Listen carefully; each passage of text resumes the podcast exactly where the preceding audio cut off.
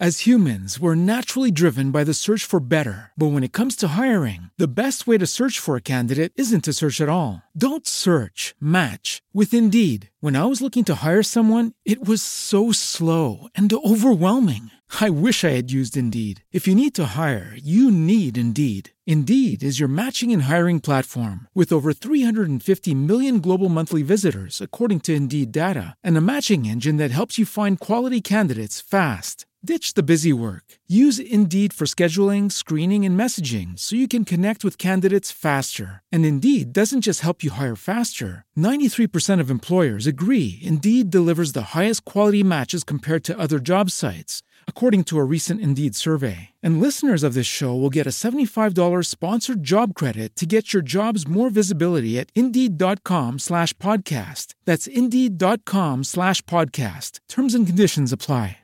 Oi, oi, pessoal! Aqui é a Melanie. E aqui é a Thaís. E esse é o Fashion Insights Podcast. Este é o nosso segundo episódio da série Me Explica.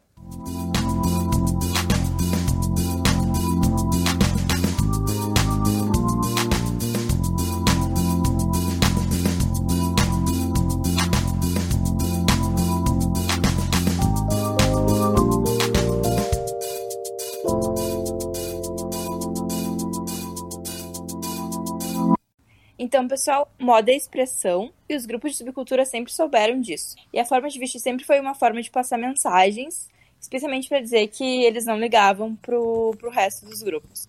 Hoje a gente vai falar sobre as implicações de dois movimentos musicais que fizeram parte do rock e tiveram uma influência enorme na construção imagética e o empurrão de designers que são nomes renomados, que são o punk e o grunge.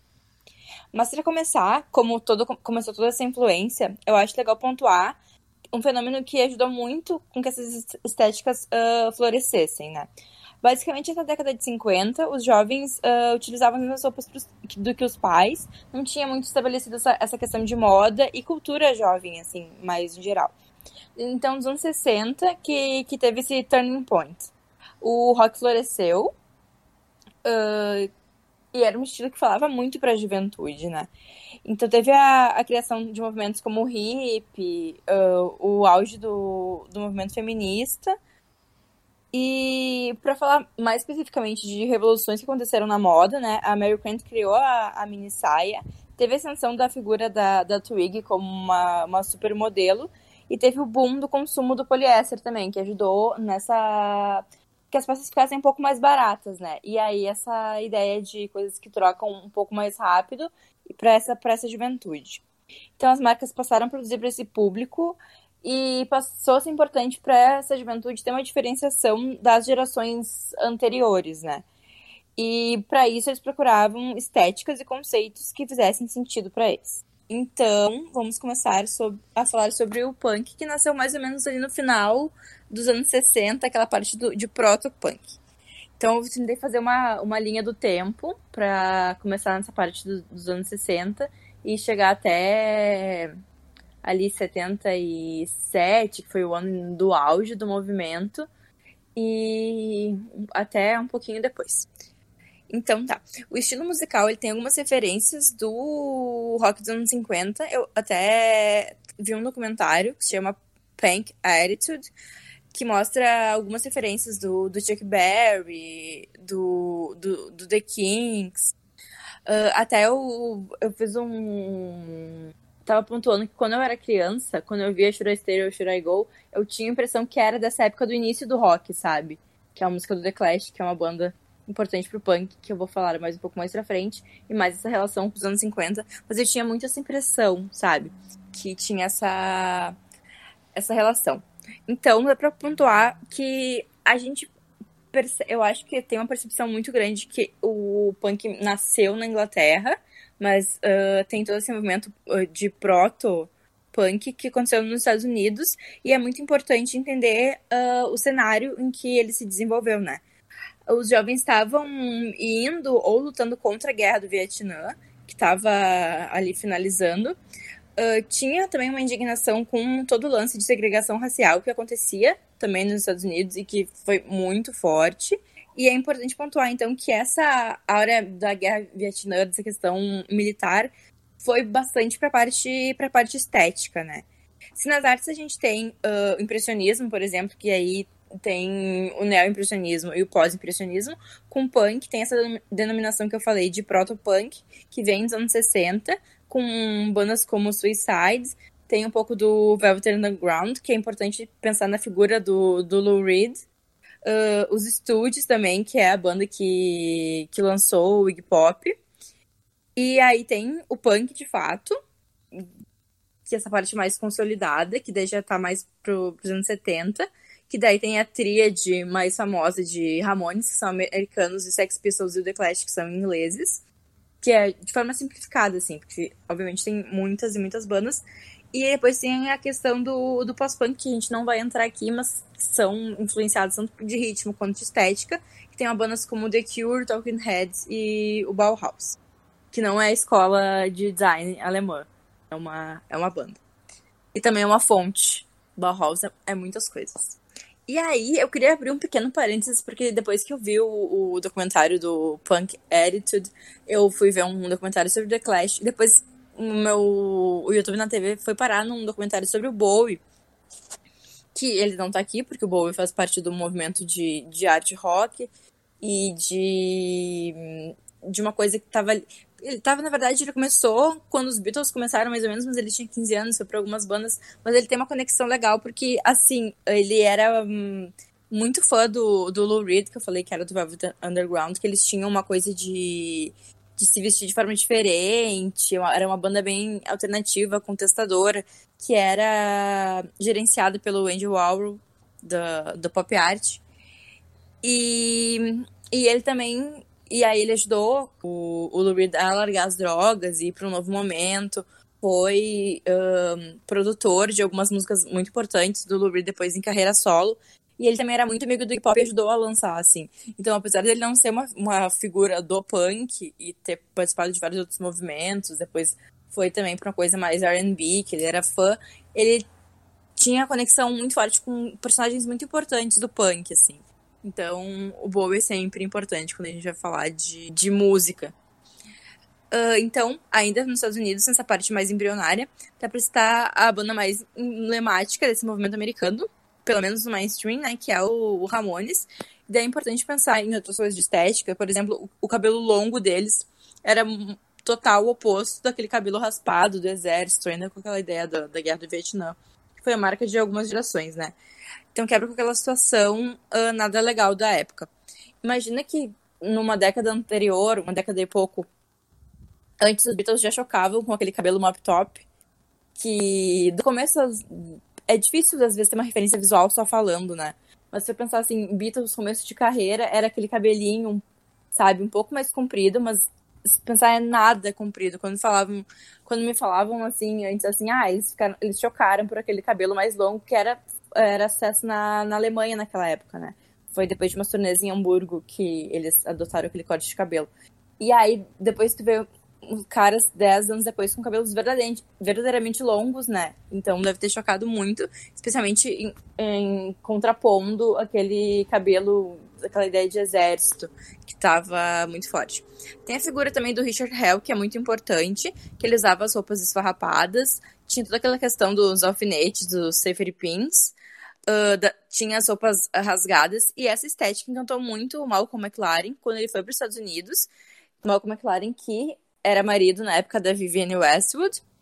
E aí tem o início da, da loja que um, por um tempo se chamou Larry Rock e, uma, e um, por um tempo se chamou Sex, que ficava na que ficava na Inglaterra. Então, mas é uma questão muito de gosto pessoal e de recorte agora. É que eu não tô no, no ambiente acadêmico. Assim como o rock, o punk começou nos Estados Unidos, mas eu acho super que tem uh, o, o apogeu na Inglaterra, sabe? E, e, por isso que, como eu falei antes, tem muita gente que acha que o, que o punk é um movimento super inglês, assim, toda a questão dos Sex Pistols, tem, tinha muito a bandeira do Reino Unido. Uh, então dá pra dizer que os ingleses muito da referência do Malcolm McLaren e da Vivienne Westwood, eles compilaram essas referências visuais e, e aí criaram essa estética do punk. Tem até uma piada aqui que eu já vi o Supla, um grande ídolo, all-time idol, falando sobre a questão de punk de boutique, né? Falando que o movimento realmente saiu de uma loja e na Inglaterra meio que saiu, assim, a, a estética foi assimilada pelo McLaren, e daí passou as coisas pra, pra Vivienne Westwood e aí eles lançaram. Uh, o marido da Vivienne Westwood também era empresário do, do Sex Pistols, né? Então, nesse documentário, falando sobre atitude punk, tem uma parte que diz que eles não estavam comprometidos com a música, mas sim com o caos. Era mais importante aquela estética do que aquela estética e aquela vibe do que de, do que realmente a música. No caso do Sex Pistols, né? Não do, do punk uh, como um todo. O Sid Vicious, por exemplo, que é o rosto mais conhecido da banda, que daí tem aquela, aquela coisa que tu comentou, Mel, sobre o caso do crime, etc. Depois eu estará nas minhas dicas para conhecer mais. mais referências. Se for Exatamente, importante. É, referências porque... que vão um pouco além do, da parte moda e. Enfim, muito interessante. Sim, porque é importante dizer, acho que tem um momento que o, que, o, que o punk não é nem só música, nem só estética, né? Ele é um, ele é um movimento maior. E aí, o Sid Vicious era Vira baixista... um movimento além de vira um movimento que além de uh, uma tendência de comportamento, vira muitas vezes uma uh, manifestação política, assim. É muito que a Vivienne Westwood defende hoje em dia. Sim, que, na verdade, sim. o punk dela foi muito além de ah, criar uma moda, criar uma música. Não. E ela reforça isso.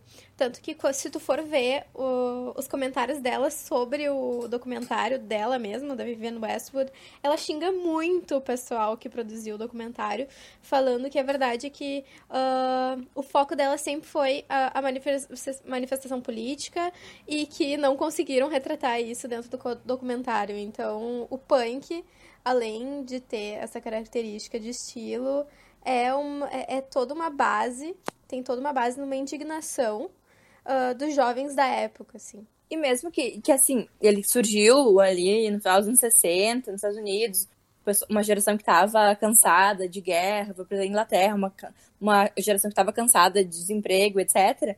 Uh, é, é mais do que. Não é uma coisa datada, sabe? Ele fica, por isso que ela ainda segue em alguns preceitos do punk. Então aí dá pra ver por exemplo, como o, o Sex Pistols não tinha esse comprometimento tanto com a música, o Sid Vicious, que era baixista deles, ele nem to, ele tocava muito mal, e às vezes eles deixavam desligado, inclusive, o instrumento, porque o que importava mesmo no palco era, tipo, a atitude dele, às vezes um pouco até grosseira com o público, e, e a estética. Então, nesse momento é uma questão de performance em revolta, mas não era essa revolta não era super estruturada. Eles estavam descontentes e falavam sobre não ter perspectiva tinham pedido por anarquia sem saber como uh, e, e, o que fazer quando chegar nisso também. No comentário uh, tem um pedido meio eles têm um pedido meio cru e, visceral por mudanças, né? Que, daí mostra que o movimento tinha muito sentimento, tinha muita agressividade, mas não tinha política e organização.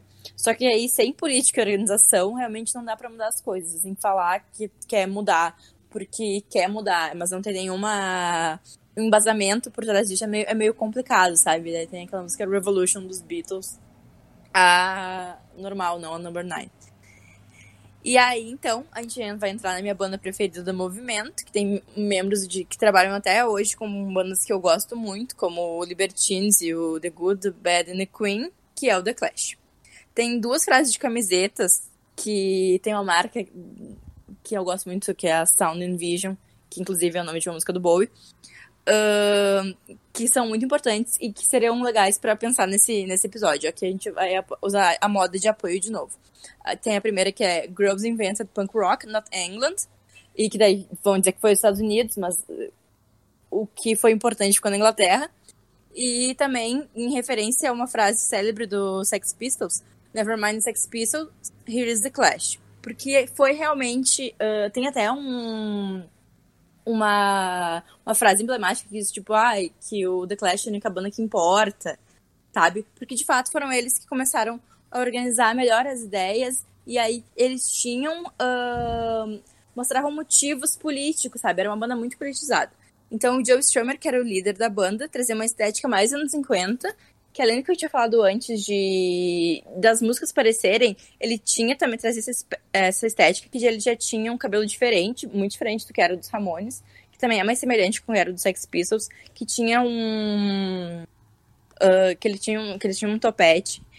E também a capa do do Lon Calling, que é um que é um álbum um emblemático do, do The Clash, é uma referência a uma capa clássica do, do Elvis. Ele também mostra mais um pouco de referência dos anos 50. Aí tinha também muito a, aquela questão do uso de, de jaqueta de couro e jeans, uma coisa bem Marlon Brando também. E também essa parte da, da estética militar. E aí, então, o The Clash surgiu em 76. E esse ano, que foi o marco como ano de ouro do punk, foi 77. Que também foi o ano de lançamento do primeiro álbum do, do The Clash. É importante também uh, pensar do movimento feminino, né, dentro do, dentro do...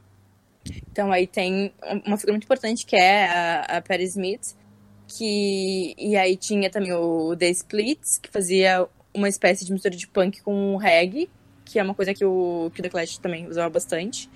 E a Kim Gordon do Sonic Youth também foi uma figura super importante.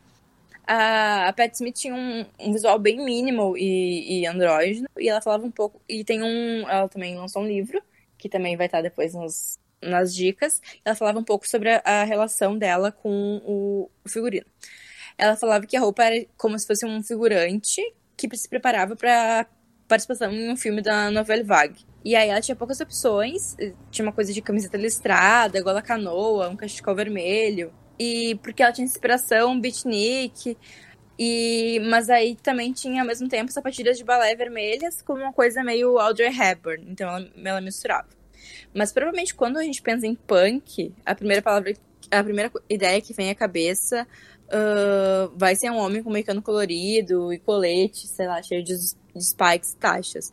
Mas as mulheres, e aqui a gente tem que incluir a Vivienne Westwood, foram muito importantes para a construção do movimento e da parte tanto musical quanto estética. Uma coisa também que é legal pontuar é que toda a questão do do it yourself vem do punk, com todo o uso de dos safety pins, a questão da, da customização, de rasgar as peças, de fazer stencil e escrever frases de protestos. E como a gente estava falando antes, uh, tem toda essa questão de ah, punk de boutique, Vivienne Westwood ter feito ter, ter se apropriado de uma estética que já estava já estava surgindo nos Estados Unidos. No documentário eles ficam tipo assim, ai, aqui nos Estados Unidos a gente usava roupa rasgada por, por algum motivo, e aí a juventude da elite inglesa uh, começou a rasgar as roupas, sabe? Como se eles, como se eles precisassem. Mas até hoje ela é muito alinhada a ideias do, do movimento punk, assim, ela, ela sempre fala sobre repensar o consumo, ela é super uh, a favor de protestos, ela, ela, é uma pessoa bem, bem ativa em causas, e então ela se manteve muito alinhada ao que ela propunha naquela época, né? E ela não se apropriou de nada, né? Ela conhecia algo que fez sentido naquele momento para ela, e fez disso um negócio e se mantém isso até os dias de hoje. Uh, eu acho que tem muito dessa questão uh, de ser do preconceito da elite britânica ter roubado, entre aspas, um movimento americano, porque por causa da localização da Sex, né? A Sex, loja do, da Vivienne Westwood, ela ficava na Kings Road, que é uma das, das ruas de maior, enfim, mais luxuosas, assim, ali, da, ali de Londres. Então tem muito essa, esse preconceito relacionado a loja. É, enfim, continua. Só que o. Só, só um adendo. e aí, só pra finalizar sobre as, as, as, implicações da Vivienne, que tem um. Ela trouxe muito aquela estética de diferentes tipos de xadrez, aí tem o tartan, várias coisas, uh, personagens clássicas, né? Uh, do Reino Unido pro, pro punk. Então tem várias imagens de tipo, ai, um, uma roupa xadrez um, sei lá, um blazer xadrez bem desconstruído, assim, com vários safety pins e etc. Mas o que eu acho é que. Ah, o que era importante pontuar é que assim, ó. De depois eu fui pro, pro documentário do The Clash e aí eu me perdi e aí eu tive vários insights. E aí eu dei uma enlouquecida. Eles fizeram um, um documentário, tipo, um pessoal da, da BBC, né? Que é uma, um dos maiores canais da Inglaterra, tem mais de um, inclusive, com várias pessoas com sobrenome Smith, que para entender como é difundido é como se fosse um Silva aqui no Brasil. E aí perguntando sobre as, as, as o que, que, as pessoas achavam que ia acontecer no ano de 77. Foi na virada de 76 para 77. E aí tinha várias coisas de falando sobre política, sabe? Falando que achavam que, por exemplo, o comunismo estava muito tava se pulverizando na Inglaterra, o pessoal estava procurando muito uh, emprego, tava a juventude estava bem desolada, assim, sabe? Por isso que o, o Sex Pistols cantava No Future, tinha o The Clash uh, com músicas chamadas, tipo, Career Opportunities, porque, tipo, as pessoas estavam precisando, sabe, de emprego. Era uma geração que estava muito desolada e não via como sair daquilo. Então, os Estados Unidos estava mal, porque estava recém saindo de uma, de uma guerra que durou bastante tempo e foi injusta, como a guerra do Vietnã, eles estavam meio que uma crise moral, a Inglaterra também estava numa crise, sabe? E aí teve toda essa coisa do ano de ouro do punk 77, e o The Clash cantando sobre música, sobre coisas importantes e com posicionamento político, não só tipo vamos destruir tudo.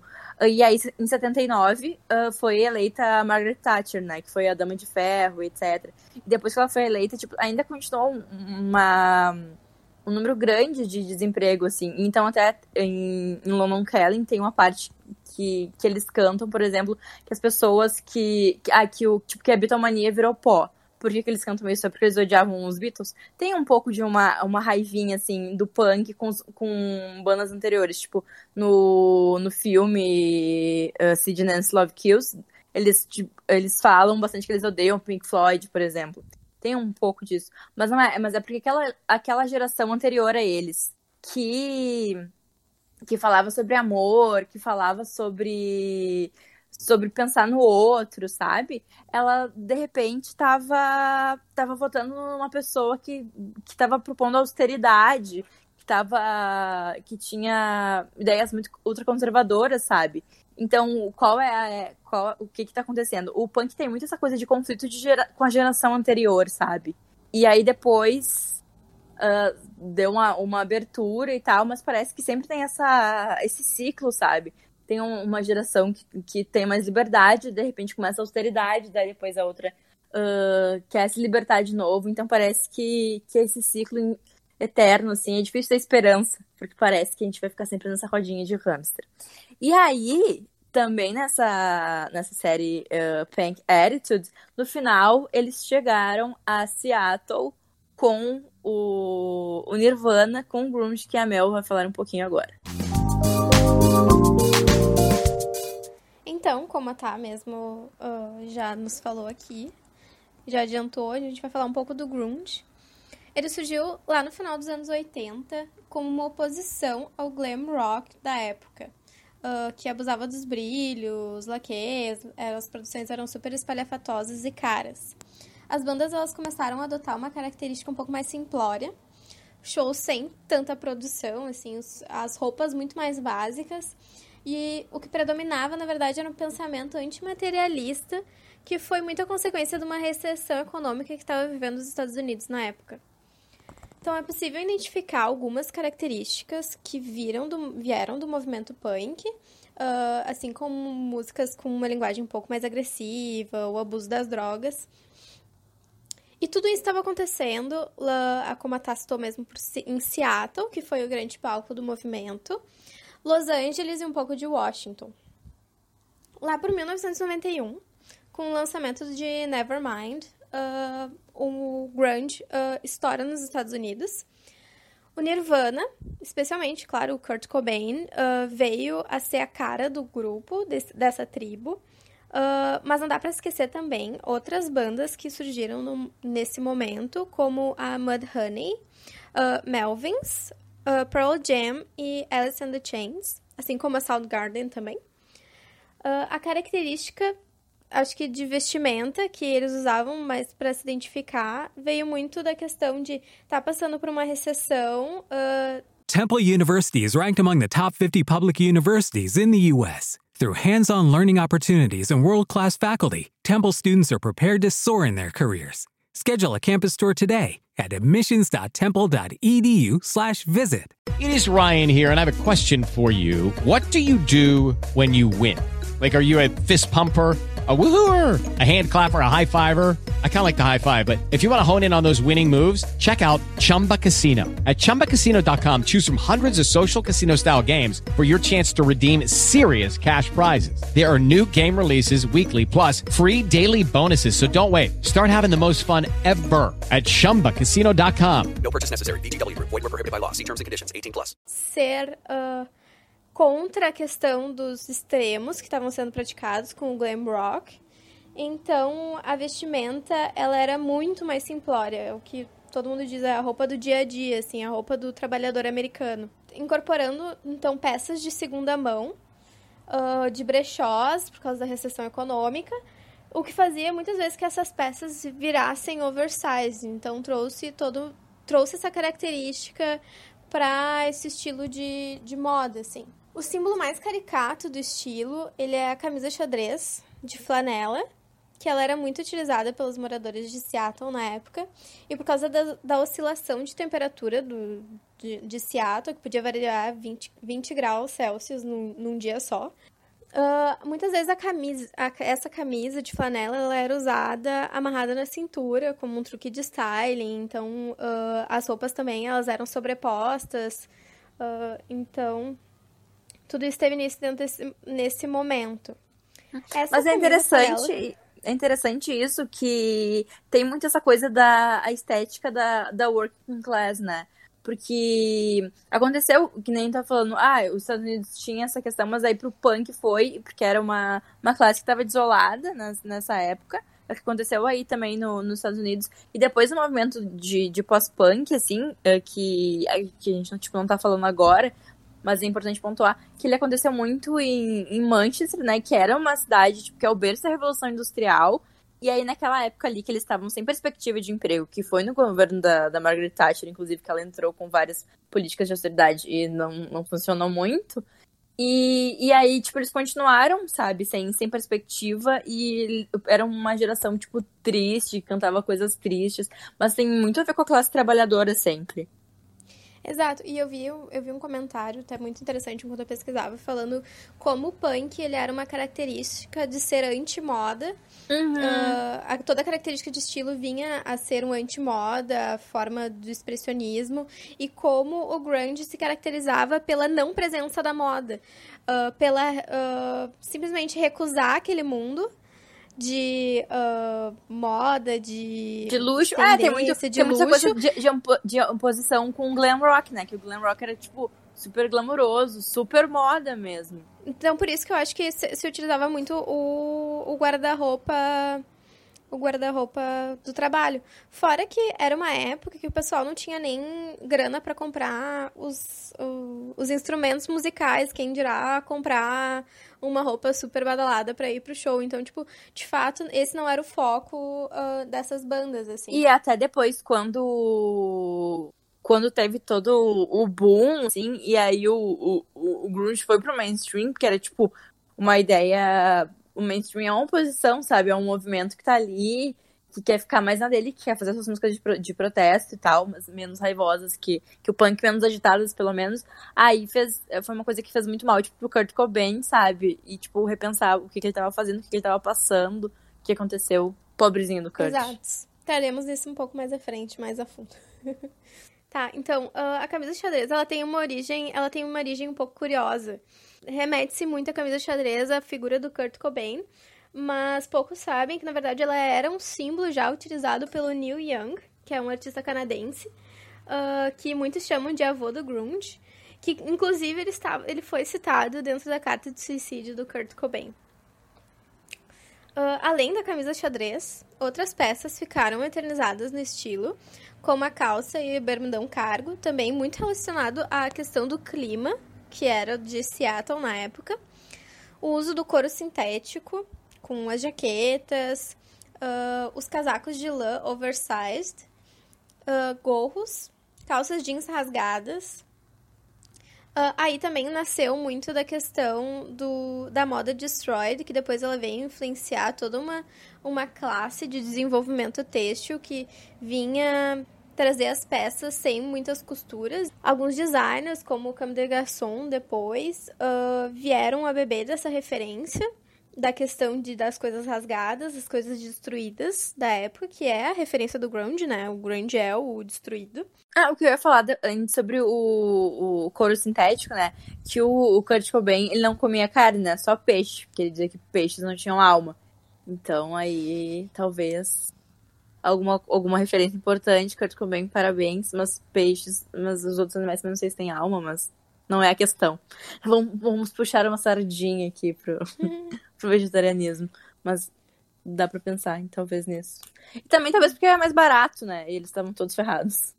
Exato.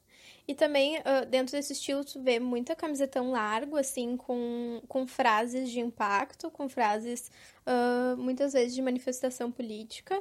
E camiseta de banda também, né? Que é o clássico. Ah, e e o, o turno, que é mais característico é o Doc, Dr. Dr. Martens e o All Star. Ah, o grunge ele era um movimento igualitário para os sexos, então tanto as mulheres quanto os homens eles utilizavam a mesma estética. A figura feminina nessa época não era hipersensualizada, então ela vinha muitas vezes com cabelo desgrenhado ou sem maquiagem. Mas aqui no rock, em geral, ela não é, né? Eu tava pensando também sobre a parte da estética do punk. Tipo, a, a Patti Smith era muito andrógena, e aí tinham as, as, as cantoras das outras bandas, que nem eu tinha falado antes, que elas eram mais, assim, tipo, tinha uma estética mais de estranhamento do que, tipo, essa coisa de, de sensualidade, sabe? E, Exato. sei lá, as que, as que as pessoas chamam, tipo, mais bonitinha, sei lá, Debbie Harry, mas aí o tinha questão assim, tipo, ah, o Blonde é punk, mas ele foi pra um negócio meio new wave, sabe? Mais diferente. No caso do guarda-roupa feminino, a presença, ah, a grande diferença era a presença dos vestidos maxi florais, com um tom mais despre- despretensioso. Tu vê bastante dentro do grunge a questão do genderless, da questão do não, do- da falta de gênero, porque as roupas elas eram muito, ah, a mulher usava roupa de homem e também tu nota das músicas e no discurso do Kurt Cobain que ele era muito ele era bem feminista, assim, ele tinha. Ele, ele também defendia essa bandeira, então Muito, ele era, bastante. ele era uma pessoa muito sensível. Ele era um- uma pessoa. Tem várias ah, entrevistas dele, até, tipo, naquele Unplugged da MTV, tipo, ele sempre falou muito, sabe? Sobre. Acho que o fato de ter uma filha mulher também fez isso. Ele era uma pessoa muito, muito desenvolvida.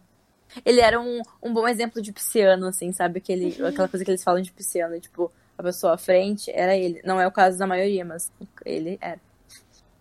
Críticas ah, Então- astrológicas. Não demorou muito que para que esse movimento vi- virasse uma tendência e fosse incorporado para os designers em semanas de moda. E o grande nome, eu acho que se apropriou do grunge para o desenvolvimento de coleções foi o nosso queridinho amado Marc Jacobs. Meu amigo pessoal Ah. que curte mesmo. Oi, se tu tá ouvindo aí. É só Saudades, marcar ele, é só queridos. marcar ele que ele vai dar like.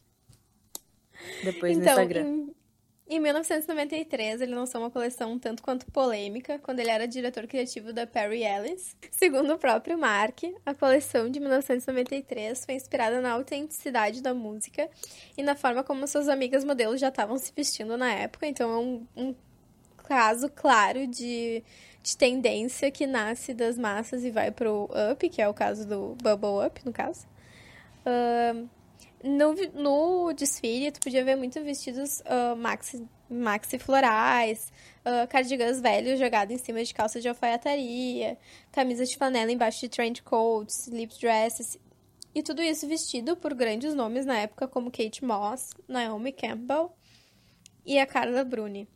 A coleção chocou muitos jornalistas na época que acharam um absurdo uma coleção daquele estilo, com tanta falta de requinte, ser lançada por uma Maison por um preço tão alto. Não é à toa que o Marc Jacobs foi demitido da Perry Ellis duas semanas depois do desfile.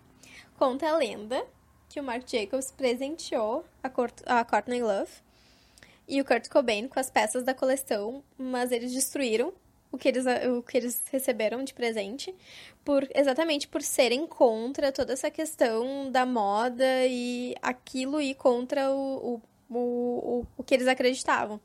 Ah, Outras, outros designers também começaram a incorporar esse estilo nos desfiles, como a Ana Sui, que era amiga do Mark e costumava ir nos shows com ele. Também incorporou algumas das características, listras, a questão dos cardigans uh, na coleção de 1993.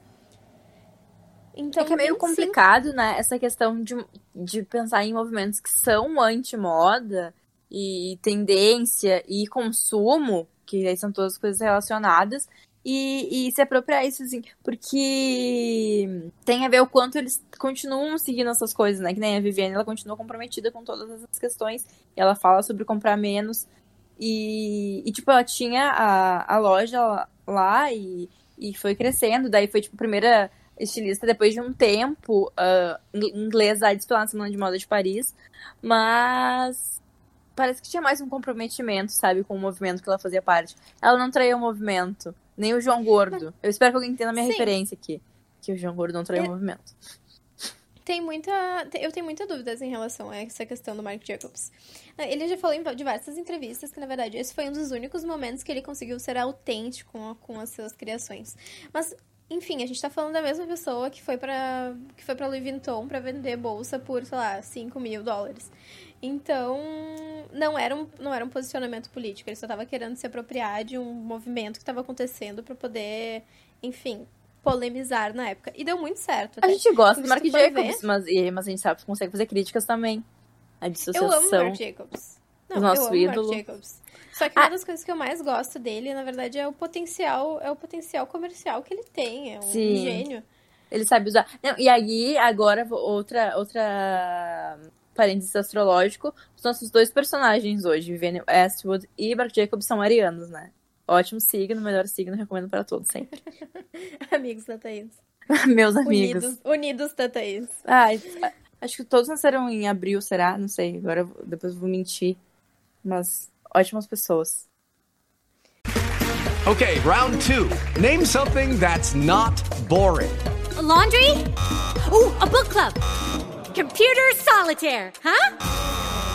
Ah, oh, sorry, we were looking for Chumba Casino. That's right. ChumbaCasino.com has over 100 casino style games. Join today and play for free for your chance to redeem some serious prizes. ChumbaCasino.com. No purchase necessary. Full prohibited by law. 18 plus terms and conditions apply. See website for details. E comprometidos então... com, com, com movimentos. Mark Jacobs menos, né? Mas comprometido com o movimento comercial dele e a ascensão da sua carreira. É que o Marc Jacobs, ele é uma figura emblemática, né? Ele, ele em si, na verdade, ele seria grunge. Não sei se as criações, eu acho que tem muito da figura Sim. Marc Jacobs, do que ele era há uns anos atrás. Uh, porque, Sim, porque, enfim, ele veio se tornar. Porque, porque ele coisa... era uma pessoa que, que vivia mais ou menos. Tipo, ele era uma pessoa que ele tinha problema com drogas, ele sempre teve uma questão, um problema um pouco tanto quanto existencial. então, eu acho que ele representa muito. Eu acho que ele é, um, ele é a cara da, do movimento, mas ele cresceu acima do movimento, entendeu? Tipo, ele saiu daquela, daquela fase. Mas. Aí, se, se, por exemplo, a, a, a, o trabalho da Viviane foi muito, tipo, pegar uh, várias referências, compilar e aí mostrar essa estética punk. Tanto que não foi à toa que pensam em punk, pensam na Inglaterra, sabe? Porque ela foi condensada e levada ao seu auge na Inglaterra. E aí, talvez, tipo, o trabalho do, do Mark tenha sido também, porque ele teve alguma identificação inicial com esse movimento, só que aí ele foi, tipo, muito contra ele, sabe? Talvez o, na época do, do punk, da forma que a Viviane fez, não foi tão pesado assim, sabe? Dizer, tipo, vamos fazer, transformar isso aqui em comercial e em tendência mais especificamente. Que isso que é, que é complicado. E aí, 25 anos mais tarde, o Mark Jacobs, a eu não lembro se foi 2018 ou foi 2019. Foi 2019? Foi 2019. Ele revisitou os 20, 26 looks da icônica coleção Redux Crunch. Uh, e veio a comercializar elas. Porque é, vem muito daquela vibe, o pessoal, pessoal querendo relembrar os momentos antigos. Então, a gente, a gente vive só isso hoje em dia. Exatamente. Marc Jacobs relançou a coleção uh, com a ajuda da grande amiga dele, Ana Sui, também, que veio a reviver um pouco da coleção de 1993 dela. E é isso que eu tinha pra falar sobre o grunge. Sim, são, foram movimentos uh, que têm características estéticas muito marcantes, mas o mais importante, e a nossa ideia maior no Me Explica, é poder relacionar aí com figuras e poder apresentar elas para vocês. A gente poderia, tipo, fazer um episódio sobre, sei lá, o Mark Jacobs e aí como surgiu. Ou como surgiu a Vivienne Westwood. Mas é importante também contextualizar e, e mostrar que que nada vem separado, assim, sabe? Tudo tem a ver com a sociedade, porque moda é cultura, é sociedade, e é importante. E estou realizando um sonho da época que eu fazia trabalhos na escola relacionando moda e música, assim. E só que daí naquela época eu que fazer, tipo assim, ah, década de 90. E aí eu poderia, que enquanto estava acontecendo o grunge nos Estados Unidos, estava acontecendo o maravilhoso Britpop na Inglaterra. E aí Infelizmente, não. Mas aí não tinha muito o que falar, porque eles se vestiam basicamente com roupas de marcas esportivas, sabe? Tipo Adidas, Puma. E tudo Sim. isso que tá voltando agora, esses tênis chunk, etc. Também, muito interessante. Mas o Britpop ficou fora desse aqui, infelizmente. Mas aí tudo isso depois vai estar no nosso belíssimo Instagram, Fashion Insights BR. Porque Se você gente... não seguiu, siga, por favor, manda recadinho pra gente, a gente adora conversar com vocês. Porque a gente sabe que é, é meio complicado, né? A gente tentou ser o mais. Uh, escrever o máximo possível, né? Mas mesmo assim é complicado, assim. Falar de figuras que às vezes. Tal, talvez. Tem, se tem pessoas mais jovens que nos ouvem, talvez elas não saibam quem é o Kurt Cobain. E, e o Kurt Cobain é o, a pessoa mais jovem que a gente já falou nesse episódio, por exemplo. Então é um pouco complicado. Mas estará tudo lá compilado belíssimamente para que vocês consigam entender melhor do que estamos falando aqui. Agora, então, vamos para as dicas. Então, tem um livro da, da Perry Smith que se chama Só Garotos. O filme Sid Nancy Love Kills, que é que onde o Sid Vicious é interpretado pelo maravilhoso Gary Oldman. Aí tem um filme não tão bom, que é CBGBs, que eu acho que tem o Rony do Harry Potter, que fala do lendário uh, uh, pub americano, responsável pelo sucesso de bandas, entre elas o Ramones. E tem o 24 Hours Party People, que fala sobre ali o final do Sex Pistols, aí começa um pouco do post-punk, mostra um pouco do embrionário Joy Division. É muito legal. Aí tem o documentário esse Punk Attitude, que me ajudou a construir essa timeline para pensar no, no, punk dos anos 50 até dos anos 50, não, dos anos final dos anos 60 até os anos 70 ali final. E se você uh, se interessa por esse movimento e quando tudo passar, quiser planejar uma viagem para Londres, é obrigatório conhecer Town, que a gente já falou no episódio sobre novas formas de consumo, que foi reduto de muitas bandas, lugares, uh, e aí tem lugares tipo o Dublin Castle, que era um lugar que a Amy House adorava também, para ter uma referência mais recente. Uh, e aí lá o The Clash ensaiava, fez as primeiras audições pro pessoal da banda. E também é legal pensar no Camden Market, que fica ali, que tem que vende muita coisa em feirinhas, então tem muita coisa autoral, tem vários brechós, tem várias tendas que vendem coisa de segunda mão. E aí tem muita questão do punk, customização e até do, do grunge, como a Mel falou, de roupas de brechó, né? Então tem muito de se apropriar de estéticas que já aconteceram e fazer a própria roupa isso é muito punk e grunge. E também se toda essa história de rock e a estética e como essas coisas se influenciam uh, te interessa, tem uma série de 2007 que foi feita pela VHO, se não me engano, que se chama Seven Age of Rock, que é basicamente sobre música e as referências, mas as referências estéticas e visuais estão lá. Uh, e fala muito sobre outros movimentos. E o punk está no episódio 3, que se chama Blank Generation, que tem essa coisa da, da geração perdida, em branco, protestos para dar um, um, pouco mais sobre o tom dela aqui. E tem sobre o glam rock também, se vocês quiserem entender o que, que foi essa oposição. E, e a gente quer saber, a gente vai perguntar provavelmente depois se vocês se interessam mais por movimentos de música e estética. Talvez alguma coisa de pop, né? Porque tem, tem muita coisa que foi importante para E trabalhos também de, de designers com, com cantoras e bandas. Tem muito essa relação muito forte, porque porque moda tem, como a gente falou no começo, tem essa coisa de, de expressar. E, e para o mundo da música, desde que os clipes foram lançados, a parte estética também é muito importante. Eu só tenho duas dicas, na verdade. Número um, que comentei antes, é aquele podcast, uh, que na verdade é Gente, eu esqueci o podcast, o nome do podcast. Eu, eu escuto esse podcast toda semana. Eu não perco um episódio. Eu esqueci o nome do podcast. Deixa eu acessar aqui. Tá, antes disso, é o documentário Hype, que fala um pouco sobre a questão uh, do nascimento do grunge em Seattle. E o episódio do podcast My Favorite Murder. Não sei se vocês conhecem, mas se vocês não conhecem, de nada por apresentar essa maravilhosidade para vocês. Uh, o episódio foi o da semana. Esse aqui é o nome do episódio. Symbolic Violence, que fala sobre o assassinato, assassinato do Sid Vicious e da Nancy Spungen, e elas falam muito bem sobre o movimento punk, então. Nada. É, e aí, se vocês ouvirem e pensarem assim, ah, preciso de referências visuais, o que aconteceu, o Sid, Sid Nance Love Kills, Gary Oldman e a, e a mocinha lá que faz. Uh... Eu acho que tem até a Courtney Love nesse filme, inclusive. Ela é, tipo, amiga da Nancy. Que viagem, né? A gente conseguiu Mas uma conectar. curiosidade, a Courtney Love veio, aqui. veio virar amiga do Mark Jacobs. Ela vive nos desfiles deles, são super bestos. Então, porque, é, de certa forma, foi trazendo, né, o, o movimento ainda. E, e tudo E bem Mark que Jacobs, isso magoou, ele... a, gente, a gente perdoa o Mark Jacobs, entendeu? é, isso magoou muito o Kurt, magoou muito o Kurt, mas ele já tinha também seus próprios demônios, infelizmente. Procurem ajuda psicológica e psiquiátrica se vocês tiverem problemas também, gente. Todos temos, momentos difíceis.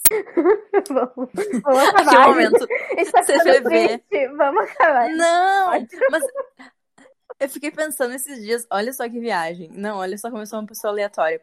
Que tava vendo, tipo, skills, soft skills pra, tipo, trabalhos e tal. E aí tinha, tipo, poder ouvir e etc. E aí me lembrei que teve uma época que eu me inscrevi no negócio de active listening. Porque eu tenho muito signo de fogo no mapa. E aí eu sou uma pessoa muito egoísta. E eu tenho dificuldade de ouvir as pessoas quando elas falam problemas. Eu tento, tipo, meter a minha história no meio do- dos problemas das pessoas. Em geral. E aí eu fiz esse curso de active listening. E daí eu treinava como um robô, sabe? Tipo, a pessoa fala. tipo, a pessoa fala assim, ah, estou com problema com os meus pais. E aí, a minha, o meu normal seria, tipo assim, bah, pai é foda mesmo, os meus, periri, periri, periri, mas não é assim que se fala, sabe? Não E aí tinha-. E aí, Eu, é, cara, e daí tinha, tipo, ah, e como é que tu sente sobre isso? E aí eu tinha isso, e aí depois eu falava, tipo, com pessoas, dava dicas sobre coisas também. Olha que viagem, né? Eu sou uma pessoa muito aleatória. Quando eu- dúvida. Funcionou? Hum, Ai, depende. Não, eu sei, eu- mas eu sou muito. a- além de ser muito egoísta, e ó, meus signos, eu sou muito self-aware, então eu sei as coisas que eu tô fazendo errado. Sabe quando sabe ali, tu fala, tipo, putz, mas. A gente conhece os nossos defeitos, mas a gente honra os nossos defeitos. É, eu acho isso muito importante. Eu acho isso muito importante. Mark Jacobs também, eu tenho certeza que ele sabe. Por isso que nós somos amigos, nós três. Por isso que nós, nós temos, mantemos esse contato. E eu tô falando sério, depois a gente faz o, o post no Instagram e marca ele, que ele vai dar like. Ele vai nos ouvir. Um- aham. Ele faz muito ego search. Eu adoro ele. Faz. Enfim, A gente vocês gosta. já sabem. Aham. Acho que é isso, né? Deu. Depois desse meu momento de desabafo, de, de viagem total. Deixa a referência do site que tu fez o negócio. Só Ai, dicas de horrível. carreira com a gente. Ah, eu tô, fiz um curso de marketing pessoal aí. Tá no. Tá nos cursos lá dos indicados também do, do coisa. Não sei se tá, vai ser tarde demais quando vocês ouvirem esse episódio, mas tava nos cursos indicados como cursos gratuitos, porque a gente quer ajudar todo mundo. A gente quer ajudar quem quer descansar e a gente quer ajudar quem quer. Quem é louca, workaholic, quer sentir A gente super. fica avisado, a gente quer ajudar também. A gente ajudar todo mundo. Fiquem bem. Beijos. Tchau, tchau, pessoal. Até semana que vem. Até semana que vem.